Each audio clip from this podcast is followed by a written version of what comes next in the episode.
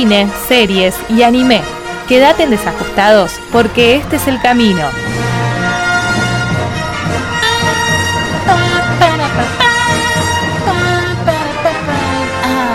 Qué, qué belleza, qué belleza volver otra vez acá. Ay, con cine y series. Pero bueno, como les dije en el bloque anterior, hoy les traigo eh, los estrenos fuertes de la semana. Eso que estábamos esperando. Y voy a empezar por el más fuerte de todos, que es Loki. Mm, eh, como les dije, eh, se estrenaba por la plataforma Disney Plus, Disney Plus, para aquellos que le dicen así, eh, la nueva serie de Loki, sí que nos va a contar qué pasó con él luego de que se roba el tercer acto en, bueno, una de las últimas películas de Avengers. Tienen que haber visto Avengers porque si no, no van a entender un pomo.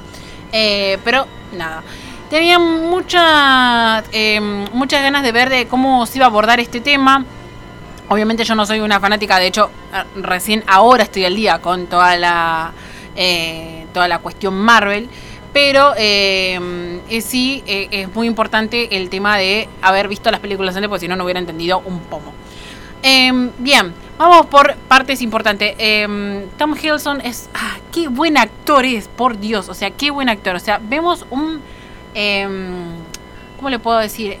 ¿Cómo, ¿Cómo se desarrolla el personaje de Loki? Que es, es un personaje también muy controversial, porque tiene esto de que es muy. eh, a ver, es el dios de las mentiras. Él siempre dice eso, es el dios de las mentiras.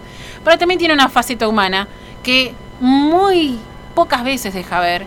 Y en este primer episodio vemos justamente cómo él cambia y ve todo lo que sucedió a lo largo de su vida. No quiero decir mucho porque si no voy a estar spoileando. Em, y cómo también eh, prosigue. Tenemos encima al gran Owen Wilson, que está ahí ya eh, con sus años, eh, dejó de ser un rompebodas, ahora tiene todas canas, ah, divino, me encanta. Y tenemos un nuevo espacio en esta saga Marvel, que es un lugar atemporal, o sea que maneja las líneas del tiempo. ¡Ah, qué belleza! ¿Por qué? Porque justamente eh, el multiverso de Marvel nunca se habla en sí, sino más bien en eh, foros de fanáticos y demás, pero Marvel tiene todo un multiverso, o sea que hay muchas líneas del tiempo. Y en este caso tenemos un lugar específico que cuida la línea del tiempo y donde cae justo Loki ahí en esto por haber eh, modificado eh, la línea del tiempo y bueno, todo lo que era. La verdad que el primer capítulo está muy bueno, son creo que cinco nada más, o sea, es ultra Uh. corta, ultra corta, sale todos los miércoles, así que estén atentos porque eh, sale justamente por Disney, no hay que pagar nada extra, gente, no, tranquilos. Tranquilo. la, la pueden ver tranquilos por ahí. Pero la verdad que es muy cortita y se ve que tiene muchos, muchos datos. Yo les recomiendo eh, que después de ver el, capítulo, si no entienden mucho o quieren ver qué cosas están perdiendo además, vean eh, los eh, análisis de Lucas Baini, ¿sí? que él hace muy específico todo lo- que te perdiste, qué es lo el dato importante que tenés que saber para el próximo capítulo y demás. La verdad que está muy bueno eh, cómo lo resumen, así que son nada fácil para aquellas personas que también las perdidas como yo. O Punto. también muchos datos, ¿viste? Tantos Mucho dato- datos que claro, después- hay gente, a ver, yo no soy tan fanática y no nunca leí ningún cómic ni nada. Y hay cosas que vienen de otros lados, de los cómics o demás, y está bueno saberlo porque te tira como un, un lance a qué es lo que más o menos puede llegar a pasar y cuando pase digas, ah, como que esto no tiene gollete. No, no, sí, sí, sí tiene una coherencia. Lo que pasa es que no te la sabes.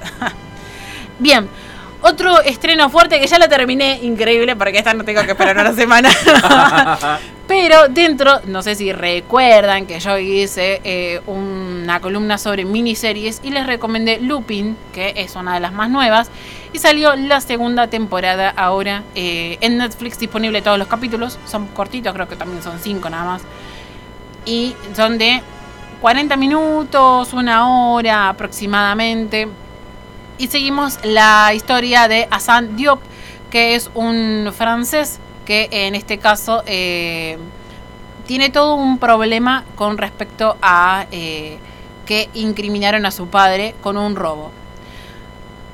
Afroamericano en Francia, muy racista, ¿sí? Y en este caso, eh, por una, mm, una incriminación que no, que no correspondía. Y bueno, él, ¿qué hace? Empieza a hacer todos unos movimientos siguiendo al famosísimo ladrón y caballero Lupin. Así que en esto lo tenemos en la segunda vuelta, porque si no vieron la primera, les recomiendo que vean la primera. ¿Qué es lo que sucedió luego de la primera temporada? termina, o sea, empieza donde termina, o sea, no, no hay ningún salto temporal ni nada por el estilo. Empieza, creo que está en el mismo frame que terminó, así que está muy buena y la verdad que eh, muy bien cómo se da dando todo. La verdad que si son de la onda que le gusta tipo Sherlock Holmes y demás, que vos vas viendo y no sabes, no podés captar ni por casualidad qué es lo que está sucediendo hasta que se da la vuelta de tuerca y decís, ¡Ah! no te puedo creer, hizo todo eso esta es tu serie. ¿Por qué? Porque tiene lo mismo, pero desde el lado del ladrón. Y la verdad que está muy bueno porque además también tiene toda una cuestión eh, humana y también desarrolla mucho el personaje de su mejor amigo, que está bueno, también me gusta, que lo hacen en comparación eh, a cuando eran chicos y estaban en la secundaria. Así que la verdad que está muy buena la serie, se mira muy rápido eh, y bueno, ya tenemos la segunda temporada y tenemos confirmada la tercera parte. Si bien la segunda parte, dato no, eh, no menor, termina bastante cerrada la cosa, así que no sé por ah, dónde va a seguir la tercera. Pero bueno, como para que decir, no, no te quedas con las ganas de decir, uh, ahora me voy a tener que esperar hasta la tercera temporada. No, no, es como que la cosa que sucede en la segunda temporada termina. Así que está bueno para saberlo. Para los ansiosos, viste, que decís, uh, qué es lo que sucede? Bueno, listo. Así que nada, em, después obviamente va a haber otros estrenos. Vamos a ver cómo va a ser el tema de los cines. Sí, eso. Eso es otro tema que todavía está ahí en veremos. Está medio en veremos. No hay ninguna comunicación oficial, esto también tenganlo en cuenta, no hay ninguna comunicación oficial de ninguna de, las cadenas de cine, ni de Cinemark Hoyts, ni de el que antes era Village, que ahora es Cinépolis, se me confunden los nombres, cambiaron tanto de gente que eh, todavía no hay ninguna eh, comunicación oficial, así que no sabemos. Por el momento, al día de hoy, solo Salta y Mendoza tienen abierto los cines. solo eso. Así que vamos a ver eh, qué sucede con eh, los estrenos. Estreno que está en, en, cartelera, supuestamente, bueno, en cartelera en los lugares que está abierto, es el Conjuro 3, que la vi y y me quedé ahí. no les digo más. O sea, mírenla, eh, pero si esperaban sustos, como que medio que no. Si vas a salir cayendo en el amor, eso seguro. pero como mm, eh, perdió mucho la esencia de, los sustos. Así que nada, esas son las cuestiones por el momento y vamos a ver cómo, cómo surca todo el hecho de la vuelta al cine y qué estrenos vamos a tener, porque la mayoría pasarán a plataforma, así que también. Vamos a ver qué onda. Porque tendríamos que tener Cruella, ¿no? Claro, por ejemplo. Mm. Y no, acá Disney va, va a mantener a todos cautivos ahí, seguramente.